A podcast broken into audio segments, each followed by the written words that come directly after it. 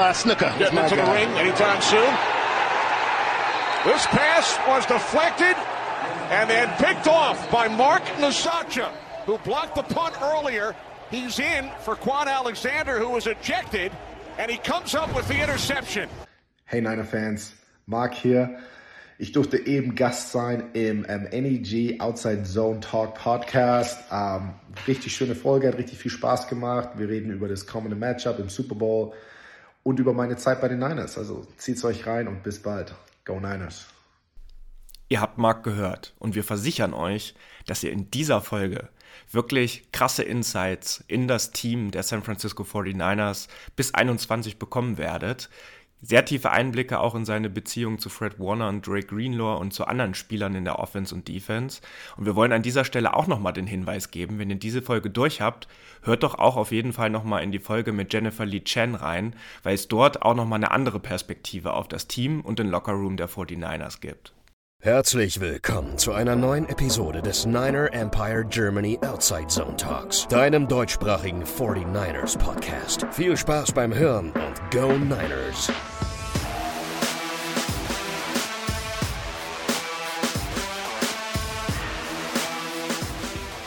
Wir hoffen, dass ihr nach den letzten beiden Playoff-Spielen den Puls zumindest etwas wieder runterfahren konntet und in der letzten Ausgabe mit Jennifer Lee Chen zeitgleich schon mal ein bisschen in positive Vibes gleiten konntet. Lukas und ich sind ja letzten Montag auch wieder zurück aus der Bay Area hierher geflogen und nun wollen wir gemeinsam mit euch uns für den Super Bowl so richtig vorbereiten. Doch bevor wir uns in der kommenden Woche dann natürlich nochmal mit unserem Gegner, den Kansas City Chiefs, widmen wollen, wollen wir heute in dieser Folge einen exklusiven Blick, äh, Blick auf unser Team, die San Francisco 49ers, werfen. Und dafür freut es uns wirklich unfassbar, dass wir heute einen Gast haben, der bis vor zwei Jahren noch für die 49ers aktiv war er lebt mittlerweile mit seiner Frau und seinen zwei Kindern wieder in Dallas, Texas und ist nun von dort zugeschaltet. Herzlich willkommen, former 49ers Linebacker Marken Socha. Hallo, hallo. Ja, danke fürs Haben. Freut mich hier zu sein. Mit dabei ist außerdem noch Moritz, der glaube ich gar nicht so krass weit weg von Marks Heimat in Ansbach aufgewachsen ist. Ja, genau. Oh. Komme hier quasi aus derselben Region, quasi so eine Dreiviertelstunde Autofahrt, je nachdem, wie schnell man natürlich fährt. Ähm, Freue mich ja. natürlich noch mehr, dass Marc dabei ist. Ähm, ja, cool bestimmt mal. Ne? Mit den Franken Knights, wo du angefangen hast, glaube ich, habe ich auch schon öfters im Gespräch gewesen. Und da spielt sogar, ich glaube, gefühlt die Hälfte meines alten Teams mittlerweile. ja, siehst du mal. Ja, Rotenburg auf der Taube. Putting Football on the map in Deutschland. Aber das sind ja nur so 70, 80 Kilometer Unterschied wahrscheinlich, ne? Ja, es ist nicht weit, nee, das ist, das ist um die Ecke. Ich Aber das eine ist Bayern, das eine ist Baden-Württemberg. Das habe ich, glaube ich, richtig in Erinnerung, oder? Das ist richtig, ja. Oh, ja, relativ nah. Genau. Da muss man ja auch ein bisschen aufpassen immer in der Gegend, ne? so, äh, lieber Marc, ähm, du warst ja auch in dieser Preseason jetzt Honorary Captain und wurdest in die Bay Area eingeladen. Wir sind da immer noch sehr stolz auf unser Team, wie sie seit 2017 unter John Lynch und auch Kai Shanahan mit Spielern, mit Ex-Spielern und auch natürlich dem Staff umgehen gehen. Und kannst du uns mal einen kleinen Einblick geben, wie es dazu in der Preseason, äh, Preseason kam und wie deine Kontakte aktuell noch zu den 49ers sind? Ja, absolut. Ähm, also war natürlich eine riesen Ehre, weil ähm, ihr wisst genauso wie ich, ich war ähm, natürlich primär, äh, ich war ein Special Teams Player, ich war, ich war kein Superstar, aber ich war, ich denke, ich war ein, guter ähm, All-Around, ich war ein guter Locker-Room-Guy, würde ich sagen. Und ich denke, das ist einfach halt was, ähm, was einfach die, der Organisation gefallen hat. Die, die dachten, ich, ich war also ein guter Kandidat, einfach um, um das Team rumzuhaben. Und das haben sie mir eben auch erzählt und wir würden dich gerne daher für dieses Preseason-Game einladen, was eine riesen Ehre war, was richtig cool war. Und die haben gesagt, ja, normalerweise ja, laden wir nur einen Spieler ein, aber ich habe gesagt, ja, ist ja irgendeine Möglichkeit, dass ich meine Frau und Kinder mitnehmen könnte. Ich sage, ja, für dich machen wir eine Ausnahme. Und das war halt echt, hat mir echt viel bedeutet, dass die uns da eingeflogen haben ähm, ja, im Hotel untergebracht. Und äh, wie du sagst, ja, da war ich der Honorary Captain, durfte für den Cointoss raus. Ich habe mir danach das Spiel äh, in der Owner's Suite ähm, bei Dr. York äh, mit ihm angeguckt. Und echt war echt ein super Erlebnis. Und das war so, so wo ich sagte, ey, for life bin ich jetzt ein 49ers-Fan. Natürlich war ich ein Spieler und mir natürlich, ich, ich habe viele ehemalige ähm, Teamkollegen, die immer noch im Team sind. Aber das hat mir einfach gezeigt, was das für eine 1A-Organisation ist und das war richtig cool. Und ja, wie gesagt, äh, war echt, war echt special, hat mir echt äh, viel bedeutet. Genau, und du hast ja gerade schon angesprochen, das ist ja so eine Special Environment, wie man so wirklich sagen kann. Und da war dann, glaube ich, auch der, der Loss in deinem letzten Spiel damals äh, im Championship Game gegen die Rams, als dann am Ende auch noch der Pick leider fallen gelassen worden ist. Ähm, und einfach generell, wir sind halt leider trotzdem Siegs, trotzdem Streak gegen die Rams nicht geschafft haben, ins, äh, in, in Super Bowl zu kommen. Ähm, wie hast du dir damals in Gedanken gemacht und was, was ging dir eigentlich damals generell so durch den Kopf? Ähm, ja, also falls ihr euch erinnert, ähm, es war die 2021 Season, wo ich am Anfang des Jahres äh, ein Free Agent war. Und ich hatte ja lange äh, kein Team. Ich war also, ich war hier zu Hause in, in Dallas. Ich habe äh, weiterhin trainiert und dann am Ende des Jahres haben eben ähm, die, die Niners wieder angerufen. Es war, ich weiß gar nicht mehr, was der Record war, aber ähm, ich glaube, da waren noch zwei Games in der Regular Season waren, waren übrig. Und wir mussten die beiden Dinge gewinnen, um überhaupt noch in die Playoffs zu kommen. Also es war echt ein, war ein, äh, war, eine enge, war ein enges Ding. Und ähm, wie du sagst, ja, wir hatten diesen Streak gegen die Rams und eben, war das das Season Finale oder das Game davor? Ich glaube, das war das. Das war die Rams, war Week 18, genau. Week 18, genau. Und wir waren ja echt, wie viele Double Digits hinten. Und wir mussten das Spiel gewinnen, um, über, um eine Chance auf die Playoffs zu haben und haben das halt irgendwie noch rausgeholt. Und ja, wie gesagt, also nochmal ähm, zurückspulen. Also ich bin ja erst spät ins Team gekommen und habe dann, ähm, aber das hat einfach wieder gezeigt, da wurde ich auch so herzlich wieder aufgenommen und, und die haben sich so gefreut und ich natürlich auch, es war riesig, wieder ähm, mit, mit meinen ehemaligen Teamkollegen mich alle da zu vereinen und, und auch mit den John Lynch hat mir eine riesen Umarmung gegeben, Kyle Shanahan, es war einfach cool, so weißt du, einfach wieder dort zu sein weil es echt einfach auch herzliche Menschen sind. Das geht übers Football hinaus. Und ja, dann haben wir eben das, das Ding ähm, gemacht. Wir haben die Rams im Season Finale geschlagen und dann ähm, ja, haben es noch irgendwie in die Playoffs geschafft. Und dann haben wir, was haben wir, Week, dann gab es, ja, dann war ja das riesen ähm, Homecoming für mich. Genau, dann haben wir at den Dallas Cowboys hier in Dallas äh, wo natürlich meine Familie war, was sehr cool war, was ja perfekt war, weil natürlich meine Frau hier, mein, ähm, mein, mein Sohn, ich glaube, das war nur der Älteste, der damals gekommen ist, ähm, mein kleiner Bruder Eric, der in Tampa lebt, ist dann gekommen und, und ähm, ja, noch andere Freunde, die ich hier habe, sind dann alle zum Spiel äh, hier in Dallas at AT&T Stadium gekommen, haben dort die Dallas Cowboys geschlagen und dann ähm, die Woche drauf äh, wahrscheinlich einer, ich sag Top 3 Games meiner Karriere, wo wir als Underdog in der Eiseskälte nach Green Bay gereist sind und das Ding da gewonnen war, also in was für einer Fashion wir das Ding gewonnen haben. Es war ja echt ein Low-Scoring-Game. Ich war 10, 10, was 10 zu 7 oder was 10 zu 3, was war denn? 13 10 war es, 13 ich, 10, ja. okay, ja, ja, wir konnten, ja. wir konnten nicht scoren, natürlich, es war Minus gerade. Und dann haben wir eben dieses riesen Special Teams Play gemacht zum Schluss, wo wir einen Punt geblockt haben für einen Touchdown.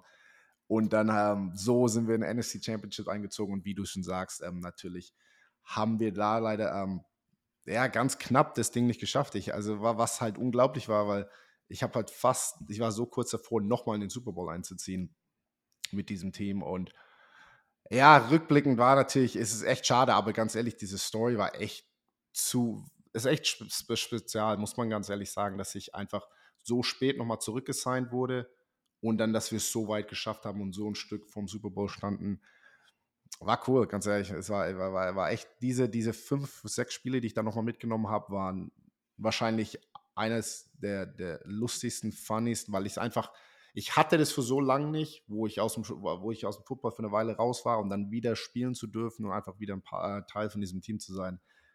War echt cool, war echt cool und der, der hat mir echt super viel bedeutet. Ja, das glaube ich. Und das hat Roman auch hier, der war letztes Jahr äh, vor dem Championship Game hier bei uns im Podcast zu Gast. Da hat er äh, darüber berichtet, wie er dann im SoFi Stadium bei dem Super Bowl dann oben saß und auch darüber unterhalten habt. Oh Mann, eigentlich hättest du da unten stehen müssen oder können, mhm. wenn das mhm. Spiel anders verlaufen wäre, weil es ja auch äh, drei Punkte Unterschied am Ende gegen die Rams im Championship Game nur waren so. Ne? Genau. Und äh, aber verkehr, verkauf dich mal nicht so unter Wert. Wir haben deine PFF Grades nämlich auch noch mal gecheckt, gerade aus der 2019er Saison. Die waren schon schon ganz schön gut in Special Teams. Ne? Du hattest über 90er PFF-Grade und äh, ich kann mich auch, wir können, da haben wir so ein bisschen drüber philosophiert. Du warst ja auch derjenige, der im ersten Saisonspiel in Week One gegen die Buccaneers hat einen Sack und auch noch eine Interception. Also da ist in der Saison warst du richtig, richtig produktiv, auch in 2019. ja, ja, danke dir, danke dir. Ja, nee, wie, wie gesagt, also Special Teams war auf jeden Fall mein Ding und es hat sich irgendwie so etabliert äh, früh in meiner Karriere, so hey, ähm, ich weiß jetzt, ob du, ich weiß nicht, ob du ein Starter auf Defense wirst, aber hey, Special Teams, wenn das meine Rolle sein wird, dann, dann werde ich da halt alles reinstecken. Und so habe ich das gesehen und das habe ich so gemacht. Und ja, das, du, du sprichst gerade an, das Spiel äh, 2019, ja, ja, das war die Super Bowl-Saison, das erste Spiel der Saison. Äh, das war, da hatte ich einen Punt-Block, das war kein Sack, also, da habe ich den Punt geblockt. Ach stimmt, du hast recht, du hast recht, ja. Genau, und dann eben noch die Interception von James Winston, uh, was natürlich auch äh, Karriere-Highlight war. Ähm, also ja, ja, nee, war cool. Du hast ja durch meine Saison, äh, durch meine Karriere hinweg hier und da mal Highlights gemacht. Und ja, aber die Special Teams auf jeden Fall was, wo ich, ähm, wo ich auf jeden Fall die meiste Zeit rein investiert habe. Und da habe ich auch, das habe ich auch mit Stolz gemacht, weil das auch einfach Spaß war. Das ist so, du hast da so du hast da so, so ein bisschen, weißt schon, deine eigene Gruppe, die, die Specialists, also da sind ja so ein paar Core-Special-Teamers. Und es war einfach cool. Es war eine coole Gruppe und es hat echt viel Spaß gemacht. Und auch im Team wurden wir angesehen als, hey, das sind, das sind unsere Jungs, die auf jeden Fall einen Unterschied im Team machen. So, und du hast ja jahrelang auch mit Fred Warner und Dre Greenlaw zusammengespielt, auch wenn du den Großteil deiner Snaps in Special Teams natürlich hattest das Linebacker-Core, das wirkt immer auch heutzutage noch super eingeschworen. Ich weiß nicht, ob du das letzte Woche gesehen hattest äh, gegen die Packers. Da war auch äh, Assis Al-Shire. Ich weiß gar nicht, ob du mit ihm zusammengespielt ja, hattest. Klar, Wahrscheinlich, klar, ne? Ja, ja. Äh, so, ne? Äh, der war zu Gast und der wurde in dieses Pre-Game-Ritual mit eingebunden. Auf dem Platz als Titans-Spieler, so, ne? Und magst du uns mal ein bisschen mitnehmen? wie äh, All-Pro Fred und auch Dre Greenlaw vor allen Dingen als Spieler und als Menschen so ja, sind und ja, wie ja. du mit denen klargekommen absolut, bist. Absolut, absolut. Äh, erstmal, erstmal zu diesem äh, Pre-Game-Huddle, äh, was wir da machen, was, was Dre normalerweise macht. Ja, siehst, ich habe ich hab das auf Instagram gesehen und ich habe ihn direkt angerufen. und er hat auf dem Feld abgenommen. Ich so, was machst denn du da im Huddle an? Und, äh, aber das, sieht, das, das spricht ja auch einfach wieder dafür, was das für eine coole Organisation ist und, und einfach wie, wie was für eine enge Truppe wir waren. Ähm, weil echt, was, ja, er ist, ein, er ist ein Spieler von einem anderen Team und wird da einfach wieder mit aufgenommen, weißt weil seine Saison. Als Titans-Fan hätte ich mich gefragt, was ist denn da los? ja, ne? ganz ehrlich. Aber ich fand es richtig cool. Äh, und er, nee, hat mich mega gefreut und er hat auch, wir haben, äh, wir haben zusammen drüber gelacht und alles. Also, naja, war super cool. Aber ja, äh, zu, zu dem Linebacker-Core. Also, ich habe ähm, wann wurde denn Fred gedraftet? 2017, ich glaub, genau. 2000, ja. ich glaube 2018. Ich glaube 18 sogar. 18, genau, genau, ja. Du, 18, also 18 genau. ist Fred reingekommen, Dre Greenlaw und Aziz. Die sind alle zusammen und ich war ja bis 21 da. Also ich habe, das sind mal, ganz ehrlich, das waren meine Rookies. Das sind, äh, die hier reingekommen sind und ich so, ey, diese Jungspunde, die haben was drauf und natürlich Fred hat so, ähm, es ist auch echt, muss ich auch ganz kurz äh, dazu sagen, ich habe ihm nach dem NFC Championship habe ich ihn angerufen und wir haben einfach für ein paar Minuten drüber gequatscht, einfach so reflektiert über die, ähm, über die Vergangenheit, wie er da reingekommen ist. Und wir haben halt echt so über die letzten sechs Jahre, was er da, was er da einfach aufgestellt hat, wie er, was er aufgebaut hat. Das ist unglaublich, weil er ist reingekommen, er war im College, falls ihr es nicht wisst, er hat, er hat kein, er war kein traditioneller Inside Linebacker, er war mehr so ein Outside Linebacker, so Nickel-mäßig. Also er hat fast so die DB gespielt. Er war außer, außerhalb der Box, er war halt ein super Cover-Guy, aber so Inside Linebacker war nicht wirklich sein Ding. Und die haben ihn dann erst in der NFL zu einem Inside Linebacker, ähm, also wirklich, also umge was wie auch immer das Wort ist, also was, ähm, Sie haben ihn einfach äh, umgeswitcht. Ja, äh, geswitcht, äh, also umgewechselt. Ja. ja. genau, haben sie in Position gewechselt. Ne? Und der hat der da von, von, wie du wie du Pulling Guard readest oder eine Defense read, das, das hat er ja im College gar nicht gemacht. Und das da so seine Evolution zu sehen über diese Jahre, wir haben einfach für ein paar Minuten drüber geredet und er war so ähm, einfach, das ist cool. Einfach, ich finde das ganz wichtig, einfach ab und zu mal zu reflektieren, wie weit er gekommen ist. Und das war echt ein ganz spezieller Moment. Und das war direkt, ähm, ich habe ihm, also nicht am Tag vom NFC Championship, nächsten Tag, weil ich wusste, er hat noch viel, weil schon viel um die Ohren, haben wir den nächsten Tag gequatscht. Aber ja, einfach zu den, zu den beiden kann ich echt nicht zu viel, äh, da kann ich nicht zu viel ähm, Negatives sagen. Die sind einfach unglaublich, ähm, also hardworking, die sind reingekommen von Anfang an, richtige, ähm, richtiges Mindset, richtige Attitude. Ich habe bei Dre Greenlock direkt am Anfang gesehen, also erst ein paar Jahre, ich so, was er so ein Natural Tackler ist. Also er, er, er misst nie einen Tackle, er ist ein natural Hard Hitter, der versucht gar nicht hart zu hitten, das ist einfach, was er ist, das ist naturell für ihn. Und, ähm, ähm, und Fred einfach unglaublich, wie er eben diesen Switch gemacht hat und dann halt seinen Kopf runter und dran gearbeitet. Ich habe seine, die, ich habe seine Anfangsstruggles gesehen, so Kommunikation, äh, er, hat, er hat sich noch nicht wirklich wohlgefühlt in der Defense und dann einfach das zu sehen über die Jahre, wie er besser, besser und besser wird. Unglaublich, ganz ehrlich, unglaublich. Und ähm, pers personell, also wir, wir, ich, ich quatsch mit beiden viel, gute Freunde, beide von ihnen, off the field. Ähm, Fred, ähm, jetzt wird zum ersten Mal Vater, er ist, ähm, er ist ein Ehemann, also einfach ein richtig korrekter Typ. Äh, ey, kann man echt nicht, ey, das ist einfach unglaublich, ganz ehrlich, super, super Typ. Also echt ein sehr guter Freund von mir. Äh, ähm, nicht flashy, nicht, nicht ähm, eingebildet, was auch immer du, du denkst, mit, dass, dass mit diesem Erfolg kommen würde. Nichts davon, nichts davon. Er ist ein bodenständiger Typ und da kann man nicht zu viel Positives sagen. Und, und Dre Greenler genauso. Ja, Dre ist ein sehr, ähm, sehr ruhiger Typ auf dem Feld, also au außerhalb vom Feld. Du siehst auf dem Feld. Das denkt man gar nicht. Nee, ja. denkt man wirklich nicht. Aber außerhalb vom Feld, der, der, der, macht sein eigenes Ding so, ja, es ist ruhiger, so also ganz so ähm, ein bisschen, ähm, ähm, wie nennt man das, Introver introvertiert ein bisschen außerhalb vom Feld. Aber ist auch super netter Typ. Er trainiert hier auch in Dallas, war schon ein paar Mal hier bei mir im Haus, beim Haus, kommt zu Besuch. Also beides super, super gute Freunde von mir. Ja, und ohne den hätte es ja auch den Super Bowl Run 2019 ja, nicht gegeben, absolut. ohne den Goal-Line-Stop gegen die Seahawks, an den wir uns alle gerne erinnern. Ja, ne? genau, genau. Siehst du, in dem, da habe ich auch eine witzige Story, weil äh, der Hit war ja gegen Jacob Hollister. Jacob Hollister war ein Teamkollege von mir bei Wyoming. und, ja, genau. Und ich habe nach dem Spiel, natürlich war er Boden zerstört, aber ich habe trotzdem noch, äh, wir haben trotzdem einen Jersey-Swap gemacht. Also ich habe das Jersey von dem Hit, habe ich hier hab ich bei mir im Kleiderschrank hängen. Gibt schlechtere Erinnerungsstücke. Ja, ja. genau, genau ich, ich finde auch immer wichtig, was man bei, bei Trey Greenlaw und Fred Warner sieht. Ich meine, ich glaube, jeder Vergleich mit Patrick Willis und Navarro Bowman aus den 2010er Jahren ist ja irgendwo gerechtfertigt. Auch wenn es natürlich eine ganz andere Spielertypen sind. Ähm, aber ich finde einfach bei Fred Warner, du hast es ja angesprochen, so 2018, seine Rookie-Saison ist reingekommen. Er war noch relativ unauffällig, aber er hat immer seine soliden Tackles gemacht und er war schon gut. Und 2019 ist es so, als dann auch Quan Alexander gekommen ist, der irgendwie auch die Vibes in die Defense mitgebracht hat, ist so immer mein mhm. Gefühl gewesen. Ich weiß nicht, du hast wahrscheinlich die, die internen Infos und weißt dann mehr. Aber ich, da, da ist es so wirklich für mich so vom Außen herein betrachten und ich glaube dann auch für viele von euch ähm, und dann auch 2021, äh, 2020 weiter, ist er wirklich nochmal gewachsen, weil er war irgendwie für mich immer so dieser safere Player, der auch ein bisschen mentalere und nicht so hyperventilierende Spieler, wenn man sagen kann, wie Quan Alexander, der einfach mit 100 km reinschießt.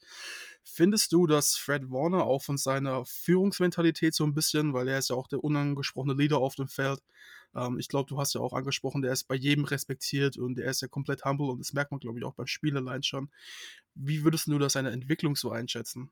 Ja, bin, ich, auch, ja bin ich aber hundertprozentig bei dir dass es eben am Anfang, er musste einfach so sein eigenes Ding finden, so seinen eigenen Weg. Und ich denke, Korn hat auf jeden Fall viel dazu beigetragen, einfach dieses, diese Attitude, diesen Swag in der Defense ein bisschen reinzubringen. Und ich ja, denke, da, genau. das hat man auf jeden Fall gesehen. Und dann, du siehst jetzt, wie er zum Beispiel celebrated, weißt schon, er hat auf jeden Fall diese, diese, diese Confidence, dieses Selbstbewusstsein, hat er auf jeden Fall über die letzten paar Jahre auf, ähm, weißt du, das hat er aufgebaut, weißt du, und das ist, äh, das war auch nicht, ist es auch nicht naturell so äh, außerhalb vom Feld, aber das ist dieses alter Ego, das da einfach auf dem Feld da, du, man redet immer von diesem Switch, weißt du, wenn du, wenn es aufs Feld geht, wenn wir zwischen den weißen Lions sind, du, du flippst diesen Switch und dann bist du eine andere Person. Und man sieht es jetzt, dass er wirklich dieses, diese Football-Personality, dass er das wirklich entwickelt hat.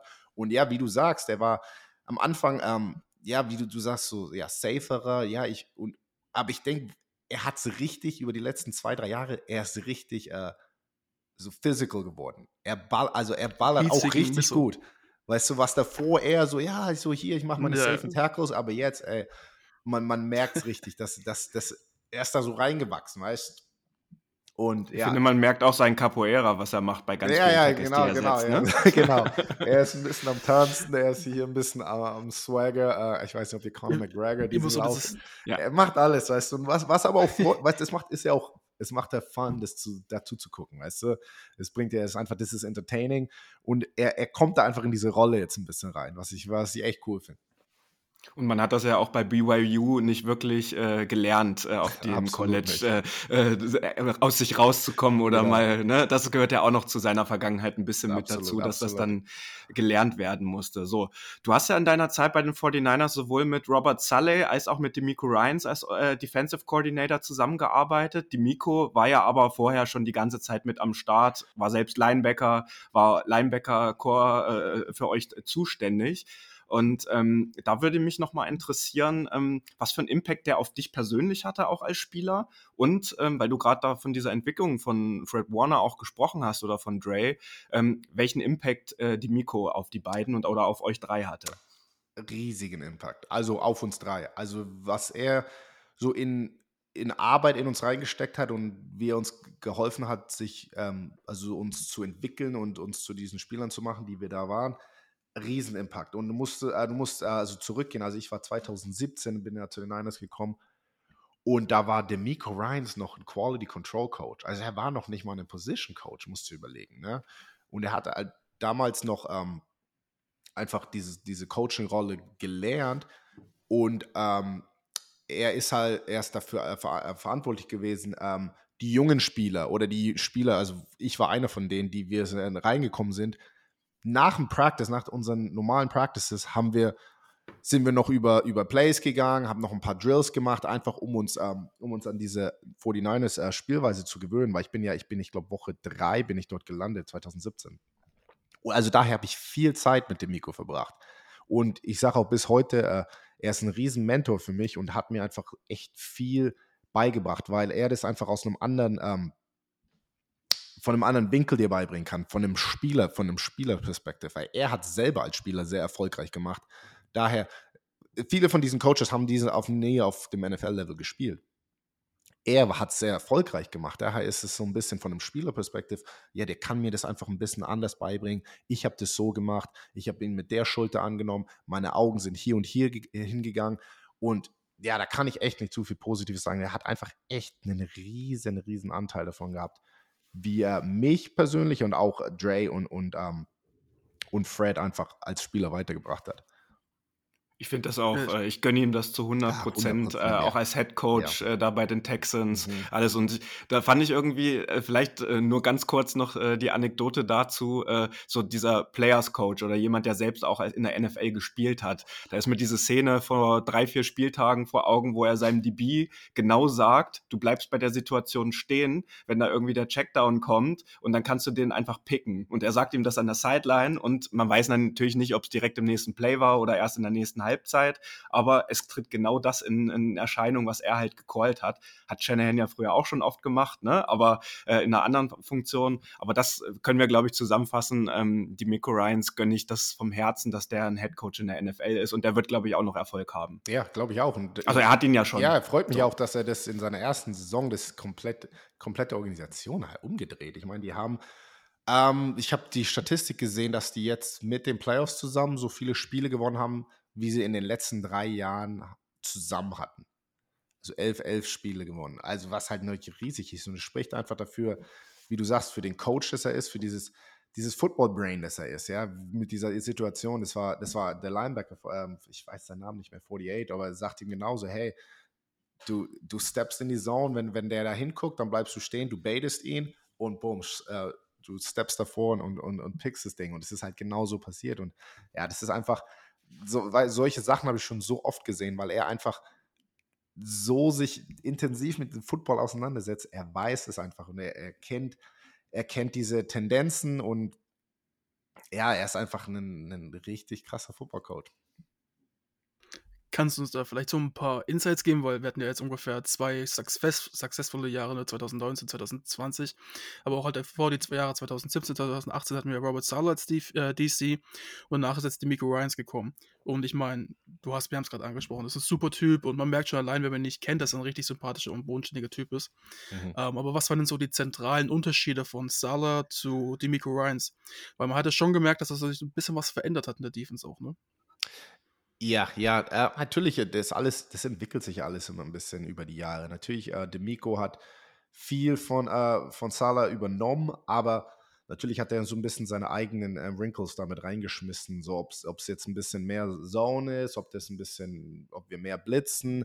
Weißt schon, da ist ja jedem, das einfach hat da so ein bisschen seine eine, eigene Philosophie. Aber ich denke, was, was äh, Demico so erfolgreich gemacht hat, dass er dass wir einfach diesen Grundstein, ich glaube, äh, Robert Sala hat einfach früh diesen Grundstein gelegt, weil das ging ja 2017, 18, die Jahre waren ja echt nicht gut, aber wir haben halt weiter dran gearbeitet, diese, diese, wie wir sagen, Brick by Brick. Wir haben da Puzzleteile dazugeholt und es hat einfach gedauert, dieses alles zusammenzubringen.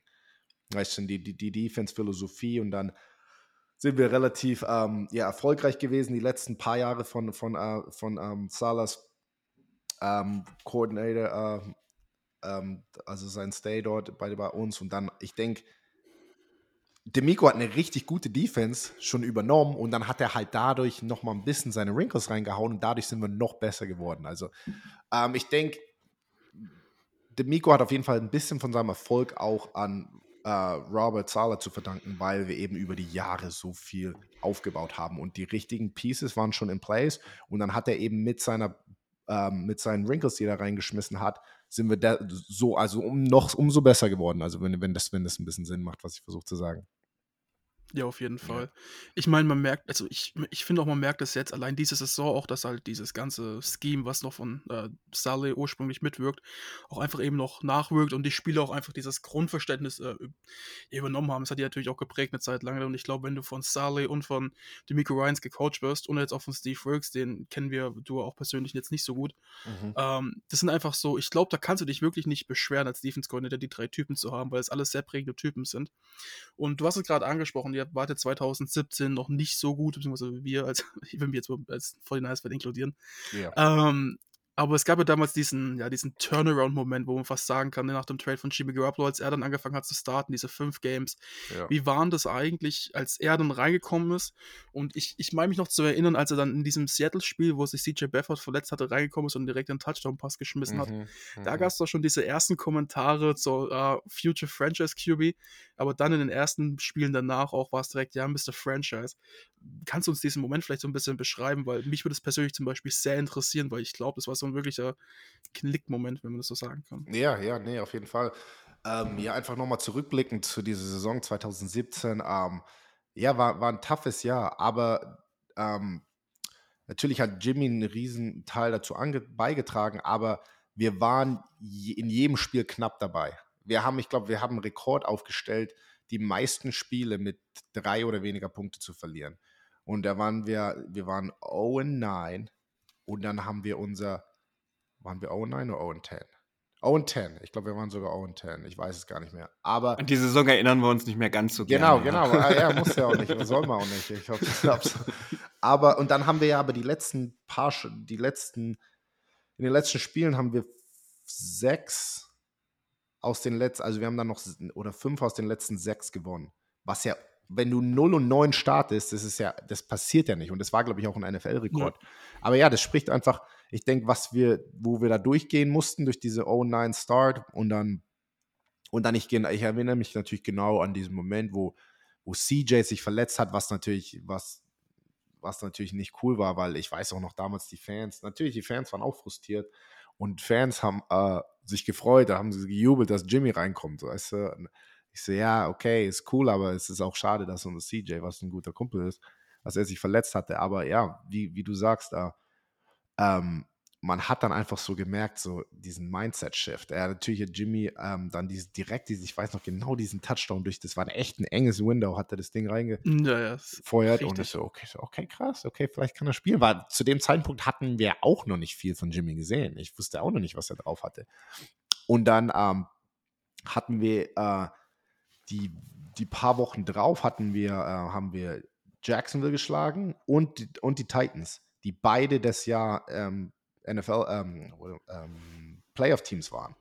Und dann haben wir so gesehen, so, okay, da, da haben wir auf jeden Fall was für, das, für, für die, für die, ähm, ähm, für die Zukunft. Und ja, dann hat Jimmy sein Ding gemacht für die letzten paar Games und wir waren natürlich äh, sehr zuversichtlich dann in 2018 reingestartet. Und dann, ja, ist natürlich nicht so gelaufen, wie wir uns vorgestellt hatten, aber ja, dann, ich glaube, so die ersten paar Games, nachdem Jimmy gestartet hatte, hat, hat man schon im Team intern einfach so diesen Swing gemerkt, so, okay, da ist ein bisschen äh, positive Stimmung da und ich denke, wir haben was mit ihm.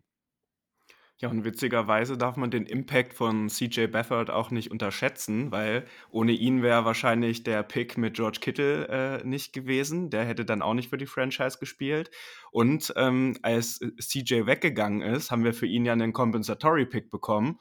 Und das war der 262er äh, Pick, der Brock Purdy eingebracht hat, der Franchise. Ja. An, Und das was ist halt, äh, das ist halt alles irgendwie, ne, Full Circle Moment. Genau, genau, ja. sozusagen. Und ähm, das ist ja bei den 49ers das Schöne. Übrigens zu dem Super Bowl, um vielleicht den Switch jetzt ein bisschen auch zu dem Spiel nächste Woche zu bekommen, Mhm. sind nur noch zehn Starter dabei, bei beiden Teams zusammen, die 2019 auch auf dem Platz waren. So. Und bei den 49ers haben wir ja Core-Player wie Debo Samuel, George Kittle, Juice, über Fred haben wir gesprochen, Nick Bosa, aber auch Dre.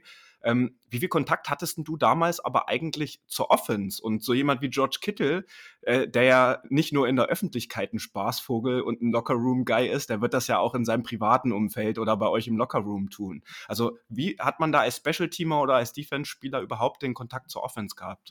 Ja, absolut, absolut. Ähm, ähm, also äh, unser Lockerroom bei den Niners ist so aufgebaut, dass das, du sitzt neben wem auch immer. Das ist also komplett random. Du und ich war für lange Zeit war Jimmy, Jimmy, äh, Jimmy G mein, mein Locker Neighbor und dann für die nächsten paar Jahre war ähm, wer war das denn? Nick Mullins war mein Locker. Weißt schon, du hast, du sitzt, also du sitzt nicht bei jetzt nur deinen Defense-Spielern. Also du bekommst dadurch ähm, du wirst Freunde mit allen und ähm, du sprichst von Kittle. ähm, klar, das ist, ich war schon unzählige Male bei Kittle zu Hause.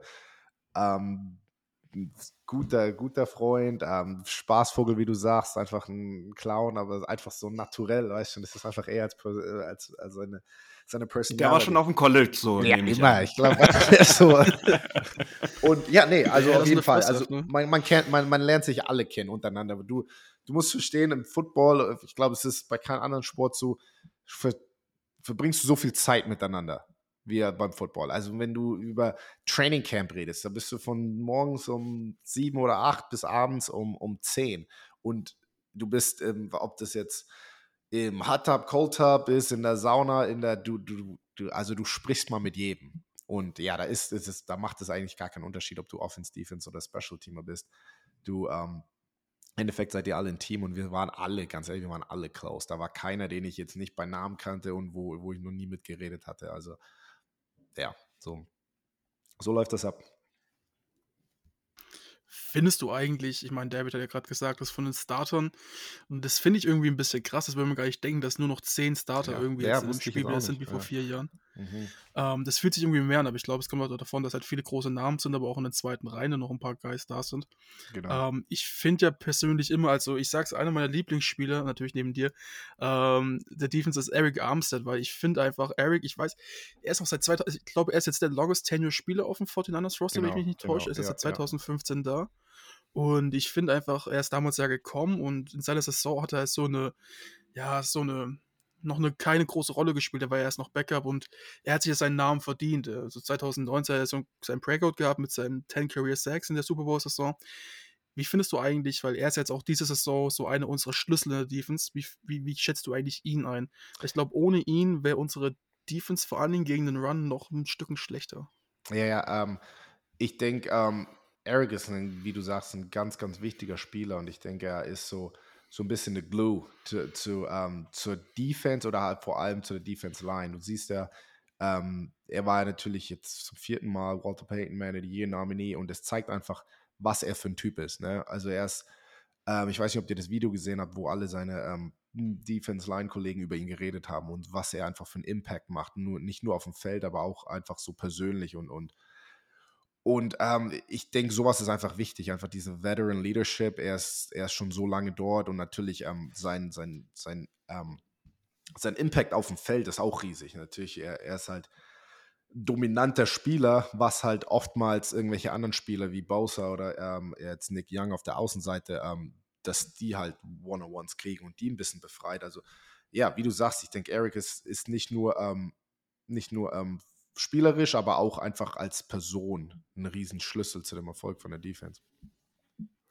Also ich würde das gerne nochmal nachreichen wollen an euch, wer jetzt hier quasi als Starter noch dabei ist. Also von 49ers hatte ich eigentlich alle genannt mit Bosa, Armstead, Kittle, Warner, Greenlaw, äh, dann äh, Mitch Wisnowski, mm, nice. äh, Debo Samuel und Juice. Und bei den Chiefs sind es auch wirklich nur vier. Es sind Mahomes, Kelsey und Chris Jones. Und dann ist es auch der Kicker mit äh, Butker. Äh, das war's. Also die haben vier äh, Starter, reden wir natürlich. Yeah, ne? Auf dem Roster sind wahrscheinlich noch mehr und es sind ja auch ein paar verletzt. Aber die jetzt nominell Starter dann nächste Woche Sonntag sind, sind insgesamt äh, auch bei beiden Teams zusammen nur zehn. Ähm, Jetzt, war, du hast ja die Vor dabei? Nee, war er nicht, ne? Nee, der wurde nee, erst danach gedraftet. In dem Jahr danach, ja. in dem Jahr danach sind Kinlaw gekommen und Ayuk. Ja. Ach krass. Ja, schau mal, schau mal, ich habe auch, das weil halt, wie du sagst, ein paar von den Big Names sind, waren halt mit dabei. Ich habe echt gedacht, das waren mehr. Vor O-Line auch keiner. Trent war auch nicht da, ne? Beide O-Lines komplett andere Starter. Komplett. Ja, damals ja, war es noch Big Joe Staley anstatt Joe. Ja, ja, klar, Joe war noch da, ja, klar. Äh, das ist auch so, vielleicht, ich meine, Joe Staley ist ja wahrscheinlich irgendwie so, also für mich und für viele andere auch so dieser Spieler, den man im Kopf hat, wenn man die 49ers noch denkt, weil er auch einfach so ein, so ein klasse Typ war. Ich glaube, so ein bisschen verrückt wie Kittel auch. Ja, ja, absolut. Äh, vielleicht ein bisschen andere. Kittel also ich ich, ich liebe den Typen quasi auch. ähm, wie, wie waren damals, als er retired hat? Also ich glaube, das war ja schon irgendwie jetzt nicht, also es war schon abzusehen scheinbar, denke ja, ich mal. Ja. Weil auch direkt danach der, der Trade von Trent kam. Am Tag danach, glaube ich sogar. Was war das denn eigentlich? Hat es irgendwie euren Lockerroom groß getroffen oder habt ihr eigentlich vielleicht noch viel Kontakt zu ihm heute auch? Ähm, ja, ja, ganz ehrlich, ich habe ja, ich hab, ich hab auch Joe's Nummer und alles. Richtig, richtig cooler Typ. Er ist auch, er war einfach ein Lockerroom-Guy auch. Also hat sich mit jedem verstanden. Und natürlich äh, 49ers Legends, wie du schon sagst. Ähm, und wahrscheinlich auch ähm, First Ballot Hall of Fame. But es war einfach, ja, es war einfach durchs Jahr hinweg. Ähm, ich glaube, es war bekannt, dass er einfach, ähm, dass es sein letztes Jahr werden würde. Also daher war es nicht jetzt zu eine große Überraschung, würde ich sagen. Aber natürlich, klar, hat uns getroffen, weil ich, ich hatte mit ihm, äh, wie viele Jahre habe ich mit ihm gespielt? Drei bestimmt oder so.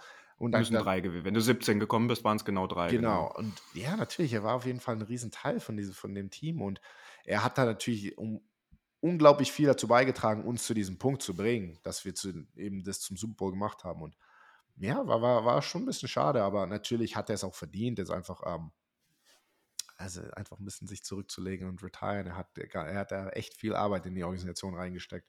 Von daher hat er das auch, hat sich das, hatte sich das verdient und da haben wir uns auch alle für ihn gefreut, dass er sich, dass er retiren durfte.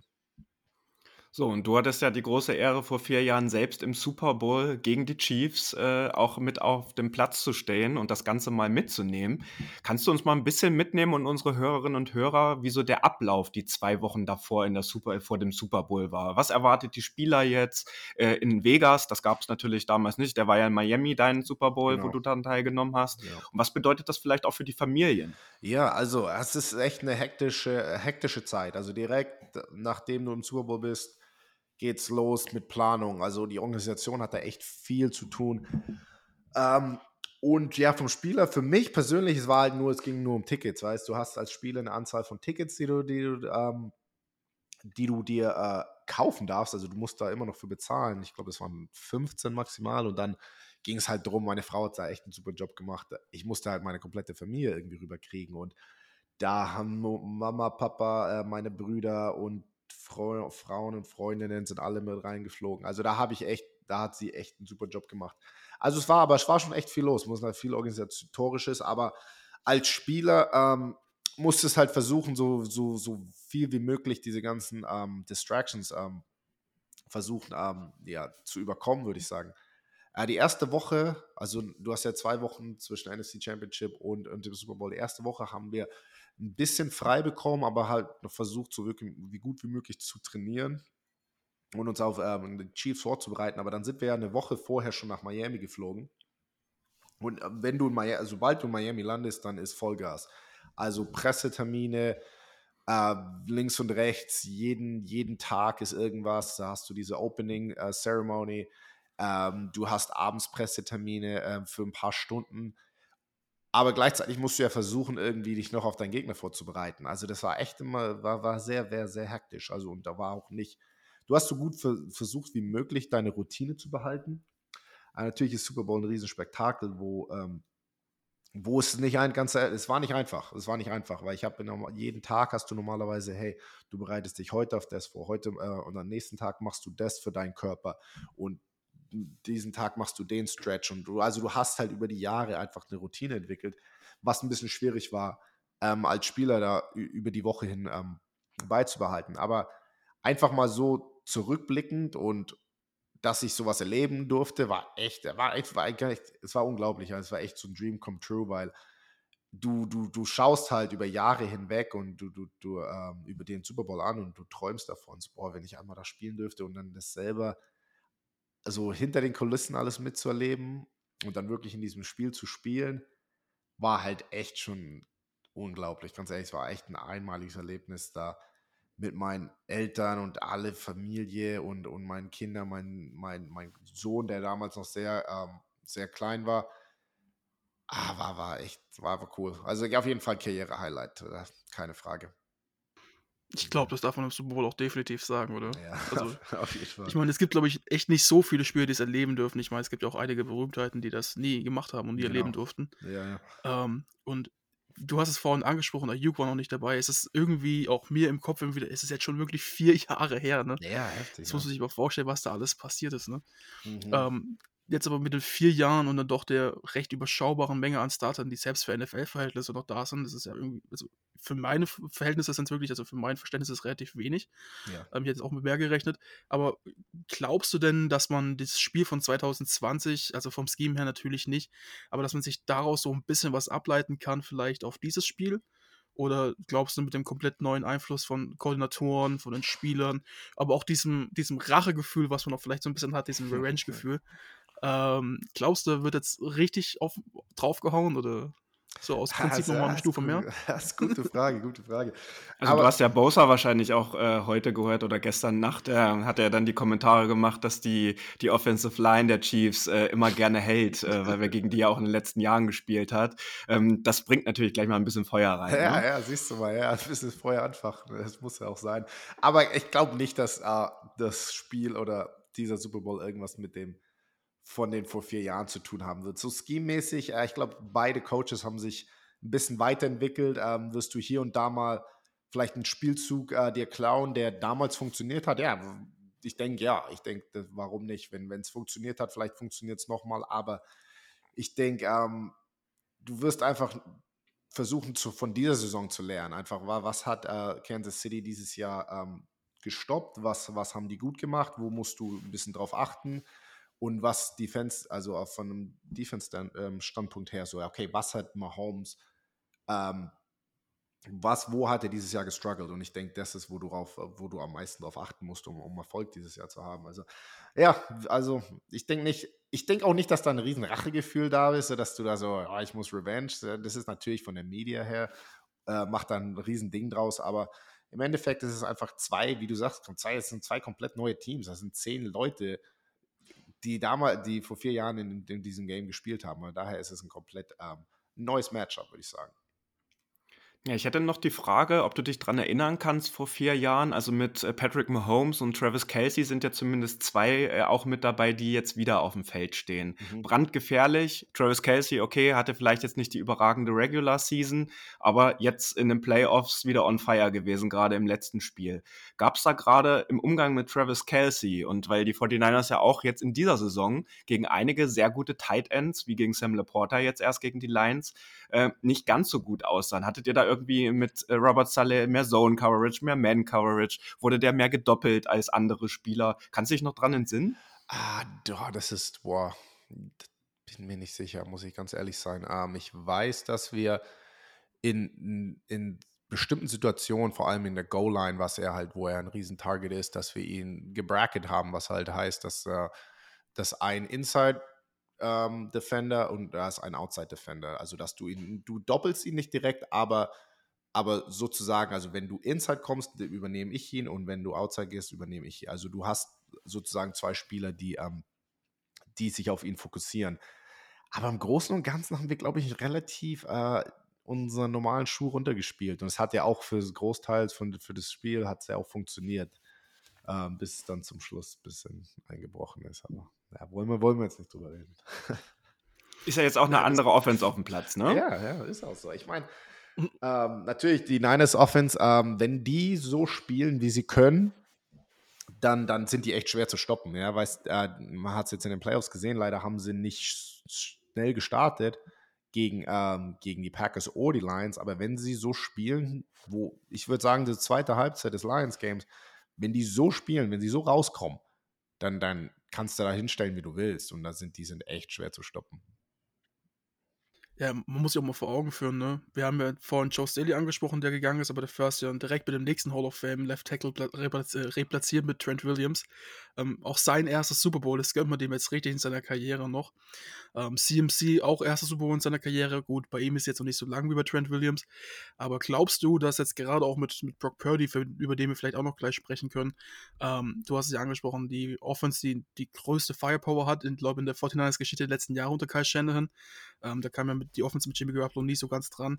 Glaubst du, dass wenn die ins Rollen kommen gegen die Defense der Chiefs, der jetzt doch schon zumindest die letzten Spiele in den Playoffs als einer der besseren der NFL performt, ähm, nicht top, aber schon besseren, glaubst du, es gibt da irgendwie so ein Blueprint, wie du die Offense stoppen kannst, aus deiner Expertise jetzt, oder glaubst du, da haben die Chiefs einfach so gut wie keine Chance, wenn ich ein gutes Spiel habe? ja, ich hoffe natürlich, die haben keine Chance, aber nee, klar. Ähm, ja, wie alle, glaube ich. Ich meine, im Endeffekt ist es, ist es die NFL. Weißt, jede, man sagt ja an jedem verdammten Sonntag, es kann ja alles gut gehen, es kann alles schief gehen. Du weißt halt nie, was genau an jedem, an jedem Sonntag passiert. Und ich denke nicht, dass da ein Blueprint existiert, wo du sagst, hey, das müssen wir machen, weil, wie gesagt, die Niners haben so viele Waffen, wenn, okay, wir stoppen, wir stoppen Ayuk mit unserem Number One Krone, äh, okay, dann haben wir Debo und dann Kittle und, und, und, und Christian McCaffrey im Backfield. Oder okay, wir machen die Box zu und Christian McCaffrey läuft heute nicht. Okay, dann hast du dahinter deine, deine, Rece deine, deine All-Pro-Receiver und, und dann den besten Teil in, in der Liga. Weißt schon, das ist einfach schwer, die komplett alles dicht zu machen. Aber das heißt natürlich nicht, dass du automatisch dadurch äh, Erfolg haben wirst. Heißt, wie gesagt, äh, kann alles passieren. Aber ähm, wie, wie, ich, wie ich schon erwähnt hatte, wenn die so spielen, wie sie können, dann, haben, dann, dann wird Kansas City Defense, obwohl die ja, wie du sagst, so richtig gut gespielt haben, ähm, die Saison hinweg, wird trotzdem eine richtig schwere Zeit haben, die zu stoppen. Wo wirst du denn den Super Bowl schauen oder mit wem zusammen? Ähm, also ich werde, äh, ich habe ein paar Jungs angehauen. Ich habe ähm, ich meine, meine Kontakte mit den Niners angehauen. Die, die haben keine Tickets. Die haben keine Tickets für mich. Ich werde in Las Vegas für das Wochenende sein, aber wahrscheinlich für das Game wieder zurückfliegen und dann hier zu Hause mit der Familie angucken. Also dann Sonntagmorgen abreisen und dann, ähm, und dann ja, schauen wir hier zu Hause an. Ja, Tickets sind echt ein großes Problem. Also von uns sind auch so ungefähr 10, 11, 12 Leute, die jetzt nach Vegas fliegen werden. Wir waren ja jetzt auch bei allen Playoff-Heimspielen äh, mit jeweils irgendwie knapp 10 Leuten vor Ort, um uns das anzugucken. Ich war ja auch jetzt letzte Woche erst gegen die Lions im Stadion. Okay, das cool. war natürlich das beste Heimspiel, äh, was ich je äh, dann jetzt auch einfach erlebt habe, weil sowas Playoff, Championship-Game mhm, mhm, und äh, so ein Comeback-Sieg, also das ist Levi's, ähm, das ist jetzt auch nochmal richtig zur Heimspielstätte geworden geworden. Ja. Ne? Das war, ja. glaube ich, in deiner Zeit auch noch so, da musste sich erst ein bisschen dran gewöhnt werden, genau. musste warm geworden ja. werden mit dem Stadion. Es war noch nicht wie das alte Candlestick, auch wenn du das nicht kennst äh, oder nicht als Spieler kennengelernt hast. Ähm, das ist jetzt, glaube ich, schon eine richtige Heimstätte endlich geworden, absolut. seit so letzter, vorletzter Saison. Das auch. ist eine richtig, richtig schöne Entwicklung. Ja, ja ich denke auch. Und ich, äh, ich glaube, die, die Fan, Fans ist einfach gewachsen, diese, die ganze Fangemeinde, die Faithful. Ähm, einfach mit dem Erfolg kommt natürlich, das ist naturell. Aber ja, wie du sagst, äh, NFC Championship Game vor vier Jahren war wahrscheinlich das lauteste, das ich lieber jemals erlebt habe. Und es war unglaublich, weil das ganz ehrlich, das Championship Game ist das coolste Game des Jahres, äh, knapp, würde ich sagen. Also fast, weil du halt immer noch vor deinen eigenen Fans spielst, wenn es ein Home Game für dich ist. Und es ist halt einfach wild. Und damals, wie wir dann ja die Packers wirklich dominiert hatten, war halt noch, war halt noch cooler. Also ja, bin ich auf jeden Fall bei dir. So NFC Championship in Levi's ist, ist schon eine einmalige Stimmung. Ja, meine Leute hier, aus, meine Leute aus dem Podcast-Team, nur ganz kurz noch Moritz, die wollten mir schon in der Halbzeit dann Championship-Game-Verbot geben, weil ich letztes Jahr auch in Philly war, äh, als Brock Purdy sich verletzt hat, oh, äh, live vor Ort. So, das war natürlich bitter, aber äh, das konnte natürlich in der zweiten Halbzeit äh, dann auch noch äh, einfach äh, ja, jetzt ganz, werden. Ja, wie, wie habt ihr euch denn gefühlt so zur, zur Halbzeit? Wie war die Stimmung? Also ich muss sagen, 95 Prozent sind äh, schon eher davon ausgegangen, das wird ein sehr bitterer Abend.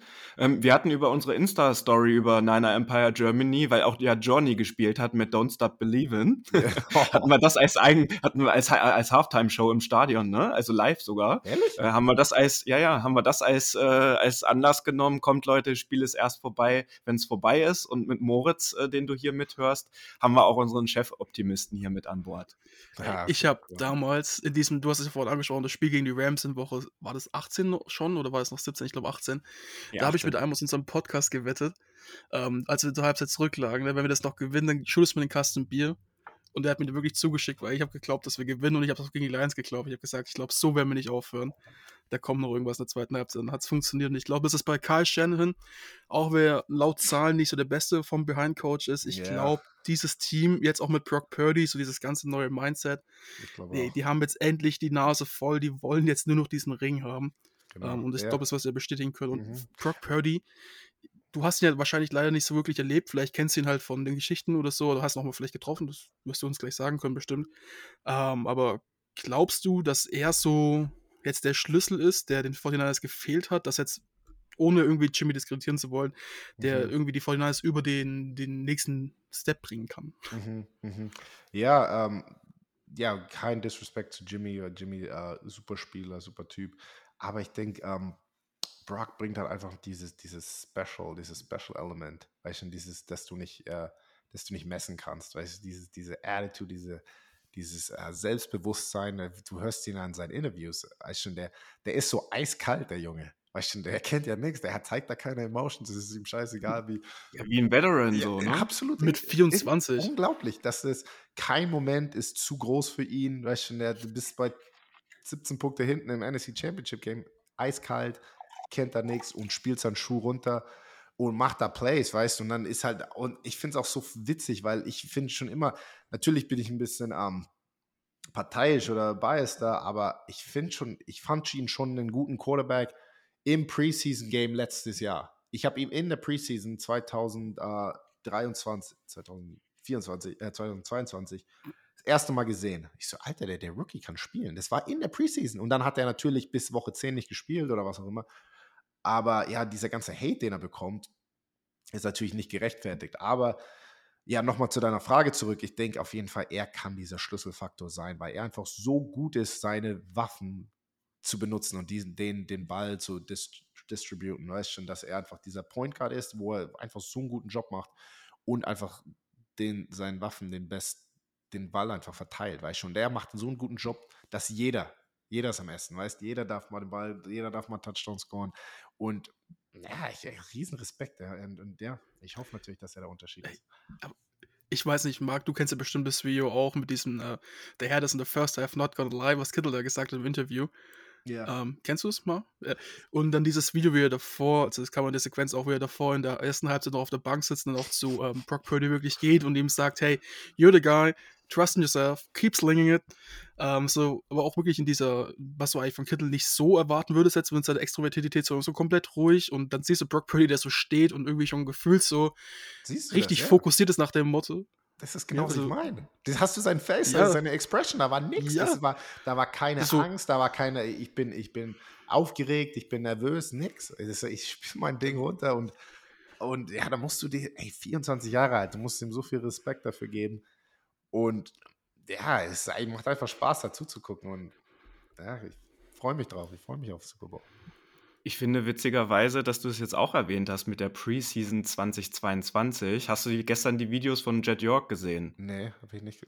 Der hat äh, vor laufenden Kameras äh, verlauten lassen und das hat äh, Jennifer Lee Chen uns auch äh, jetzt nochmal äh, quasi auf, vom O-Ton mitgegeben in der Folge. Jet York hat sich gestern vor die Presse gestellt und hat gesagt, Kai Shanahan ist in der Off oder in der Preseason äh, oder nee, in der Offseason schon zu Jet York gegangen und hat gesagt, ey, unser bester Quarterback ist unser Third String Quarterback. Nein, ehrlich? Der wird irgendwann das Zepter übernehmen. Wir haben jemanden, den wir halt, Jet York hat dann noch gesagt, wir haben gerade noch jemanden, der 20 Millionen Dollar kostet. Wir haben ganz viel Draftkapital für Trey Lance in die Hand genommen. Natürlich spielen die jetzt erstmal, aber Kyle Shanahan hat im 22 schon gesagt, kannst du ja nochmal, ich kann dir das nachher auch noch schicken gerne, äh, hat er sich vor die Presse gestellt und da hat Kyle Shanahan schon diese Aussage getroffen, wow. was wir alle nicht wussten. Ne? Nee, wusste ich, hatte ich keine Ahnung. Aber ja, wie gesagt, ich, hab, ich hatte mir da ein paar Games angeguckt, ich weiß nicht mehr, gegen wen es war, aber ja, das Ding rumgeslangt, ey, ich so, boah, wer ist er denn? Weißt du, weil er natürlich, er ist jetzt kein, weißt du, wo du denkst, boah, der schaut impressive aus oder was, der ist, was weiß ich, wie groß er ist, kleiner Mann auf dem Feld. Und da habe ich aber, wie er den Ball verteilt hat, ich habe mir damals schon gedacht, so, boah, der Junge kann spielen. Und schau mal, zwei Jahre später. Ja, ein Baller, ne? Absolut, absolut. Vielleicht, das ist noch so ein interessantes Gedankengut, was ja irgendwie diese Saison bei uns auch so ein Damoklesschwert über uns schwebt. Ähm, unser Rookie-Kicker, Jack Moody. Ähm, mhm. Wir haben schon diskutiert und es ist immer so die Frage, du bist jetzt in einem Super Bowl-Window und dann draftest du einen Rookie-Kicker. Äh, ob das nicht vielleicht gerade in dem Jahr ein bisschen der falsche Approach war, aber bis jetzt gibt er, okay, er hat, er hat ein bisschen was verschossen, aber er hat auch dann, wer gebraucht wurde, die Kicks gemacht und wer den nicht gemacht hätte, stellt man noch schlechter da. Ja. Und wir sehen, andere Kicker haben es nicht gemacht. Ja. Ähm, glaubst du, dass das jetzt im Super Bowl ein Faktor wird oder glaubst du, dass der vielleicht auch jetzt so also nicht ein Faktor, dass er was verschießt, meine ich, sorry, ja, gar nicht, ja. nicht, nicht negativ gemeint ist so. Aber glaubst du, dass das so ein bisschen auch ein Faktor für den Gameplan wird, dass es sagt, Kai Shannon, okay, wir müssen jetzt ein bisschen gucken, um Rookie-Kicker im ja. Super Bowl das Game in die Hand zu legen, könnte ein wenig schwierig werden. Das ist ja kein ja. Robbie Gold mehr, der gefühlt einfach eiskalt war. Genau, ja, nee, da bin ich völlig bei dir. Und ich denke, du willst auch nicht, dass das Game, dass es da, dass es drauf ankommt, dass er das Ding, weißt schon, weil das natürlich ist es ein Riesenmoment, und du als Rookie-Kicker, du warst in diesen Situationen noch nicht. Und ich weiß nicht, ob du dem diesen Pressure wirklich geben willst. Ähm, weil, ich meine, er hat doch im letzten Game einen verschossen. Er ist ein richtig solider Kicker, aber ich denke, er ist einfach noch nicht da, wo du, wo du, wo er sein muss, um, um Elite zu sein. Wie, wie, wie du, du sprichst Robbie Gold an. Ich glaube, Robbie hat nicht einmal in, der, in den Playoffs hat der nicht einmal einen Kick gemisst. Perfekte Stats hat ja, er seine, in seiner einfach Season. eiskalt war. Der Junge hat, war ein Veterane und der hat da einfach, weißt du, der, hat, der war da einfach Routine und, und ähm, mit Moody jetzt, ähm, ja, er ist halt jung, er muss lernen. Ähm, Habe ich Vertrauen in ihn? Absolut. Willst du in diese Situation packen? Ich, ich, ich würde es nicht. Ich, ich würde versuchen, es nicht darauf ankommen zu lassen. Aber ich denke, wenn es darauf ankommen würde, würde er das Ding trotzdem machen. Und generell das Thema Special Teams wird in diesem Spiel meiner Meinung nach halt wirklich ein sehr großer Faktor sein. Ja, also, aber ja. jetzt nicht nur natürlich die, die, die äh, Field Goal Einheit oder so, sondern alle Einheiten ja, absolut, an Special absolut. Teams. Das äh, wird der Key sein, weil ich kann mir auch nicht vorstellen, dass das ein Highscore-Game wird. Ja, ja, nee, bin ich bei dir. Und ich, natürlich hast du diesen, diesen langen Kick-off-Return gesehen, äh, den die Lions hatten sowas kann natürlich auch nicht passieren, weißt du? Da, da packst du halt deine Defense in eine sehr, sehr schlechte Situation und was ja dann auch direkt zu einem Score geführt hat. Also da, ich denke, die müssen die Niners auf jeden Fall nochmal ähm, äh, ja, ein bisschen schauen, was da passiert ist und das korrigieren, weil ich denke, ja, wie du sagst, ich denke, Special Team könnte den, das könnte den Difference machen. Aber ich glaube auch, dass generell dieses, unsere, das, das, das, dieses Konstrukt täuscht immer. Ich habe irgendwie das Gefühl, immer dann, wenn man sagt, es wird kein Highscoring-Game, dann wird es ein Highscoring-Game. Wenn du sagst, es treffen zwei geile Offense aufeinander, dann hast du auch irgendwie so dieses oft das Konstrukt, dass es ein Low-Scoring-Game wird. Ähm, ich, ich, bin mir da ein bisschen unsicher, weil du weißt es ja auch, ne, so ein Quarterback wie Patrick Mahomes oder wie es zum Beispiel früher auch ein Tom Brady war, die haben so dieses, dieses Klick-Moment, auch wenn ich jetzt nicht Patrick Mahomes und Tom Brady auf dieselbe Ebene stellen will, aber die können halt einfach in den Playoffs gewinnen. Ja, und ähm, Brock Purdy kann es bisher auch. Ich glaube, jedes Spiel, was er beendet hat, hat er auch gewonnen, natürlich in den Playoffs. Ähm, das wird so ein, so ein Ding. Und da muss man echt gucken, wie wir, in Defense, wie wir in der Defense spielen. Da hast du ja am besten, also die meiste Erfahrung von uns allen hier im Podcast. Ähm, weil ich persönlich würde denken, dass du schon sagst, okay, die Chiefs sind aber auch ein anderer Approach als 2019 in der Saison, mhm. weil ihre Receiver diese Saison, bis auf Kelsey, der ja auch ein relatives Downjahr hat für seine Verhältnisse, muss man natürlich sagen, mhm. ähm, sind halt dann doch schon eine, nicht Liability, aber schon so ein Stück unter, was sie 2019 hatten mit Tyreek Hill und dann auch noch mit Cole Hartman, glaube ich, der richtig gut gespielt hat. Ja. Ähm, glaubst du, dass da auch dass unsere Rundy, die jetzt schon so ein bisschen die Achillesferse ist der Defense, dass die jetzt wirklich absteppen muss und sagen muss, okay, hey, sowohl Pacheco, also das Run-Game von den Chiefs, muss erstmal weg und dann müssen wir Patrick Mahomes auch unter Druck setzen, auch wenn er eigentlich eine ganz geile O-Line hat. Ähm, mhm. glaubst du, dass das so dieser Approach sein wird oder hast du irgendwie so eine Ahnung, was unsere Defense machen könnte? Ja, nee, also jetzt natürlich, äh, ich weiß jetzt nicht genau, was der Gameplan ist.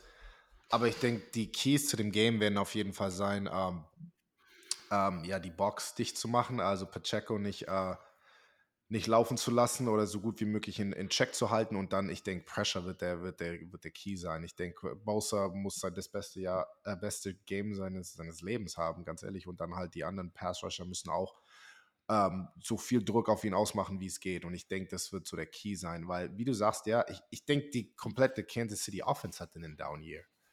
Aber das Problem mit denen ist, dass du, du siehst, was die jetzt in den Playoffs auf einmal an, anstellen, weißt du? Ja. Die, die, wie, wie, ich vorhin schon mal angesprochen habe, die flippen da diesen Switch und auf einmal ist Playoff Football und dann drehen die da komplett durch, weißt Und deshalb, du kannst sie nie unterschätzen, dass du, okay, du musst, ähm, diese Receiver sind nicht, sind nicht Elite oder was auch immer. Nee, ich denke, du musst die, ähm, du musst vorne dicht machen, aber dann aber auch versuchen, so gut wie möglich. Du musst, du darfst die, die Receiver nicht unterschätzen. Aber ja, ich denke, der Key wird sein, dass einfach eine Holmes keine akkuraten Pässe zu diesen Receivern anbringen darf. Ähm, und das wird am besten passieren, wenn du so viel Druck wie möglich ähm, auf ihn ausübst, was natürlich, ähm, wir haben vom Blueprint geredet, was die Buccaneers richtig gut gemacht haben vor zwei Jahren.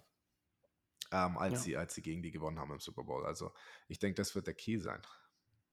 So, und die haben natürlich aber eine brutale Defense, die sie einfach auch in die Situation gebracht hat, jetzt wieder Playoff-Football spielen zu können, ne? Weil gerade in den Momenten, wo die Offense richtig gestruggelt hat, ist der DC halt zu seiner Unit hingegangen und hat gesagt, wir müssen jetzt hier dieses Spiel gewinnen und das haben sie dann auch getan. So, mhm, ne? Mhm. Deswegen ein höchst interessantes Spiel nächste Woche Sonntag. Ja, auch wenn viele in den USA, magst du da vielleicht noch mal ganz kurz was zu sagen, weil auf den ganzen Meme-Pages und so, also sie hätten sich ja alle lieber Detroit gegen Ravens gewünscht gewünscht. Also viele in den USA wahrscheinlich. Ist so? Wie ist da die Stimmung vor? Also das ist zumindest das, was hier angekommen ist in Deutschland. Okay. Äh, dass das jetzt so der Super Bowl ist, den alle irgendwie gar nicht so richtig wollten. Ähm, das ist in deiner Bubble nicht angekommen. Nicht wirklich. Also das Einzige, was ich so hier ein bisschen mitbekomme, ist halt dieser dieser Anti-Taylor uh, Swift-Hype, weißt du? Oh, weißt du, die NFL, das ist alles gescriptet, die wollen Taylor Swift ja, im Super Bowl haben.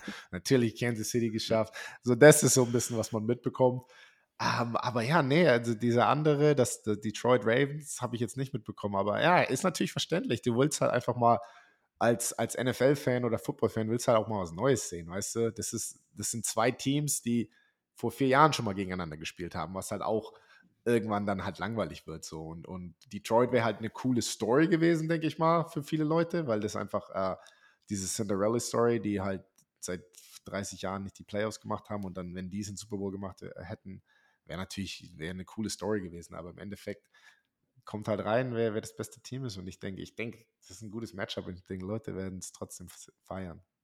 So, und ich denke, nach vier Championship Games in den letzten fünf Jahren und nach zwei Super Bowl Attendances in den letzten fünf Jahren ist es jetzt endlich an der Zeit, äh, den sechsten Ring für die schönste Franchise in der NFL einfach äh, fix zu machen du nächste sag, Woche. Du Sonntag. sagst es, ja, absolut. Ich, ich, ich freue mich. Ich, drücke natürlich meinen Jungs den Daumen. Äh, ich werde mit vielen auch mich noch treffen, wenn ich in Vegas bin.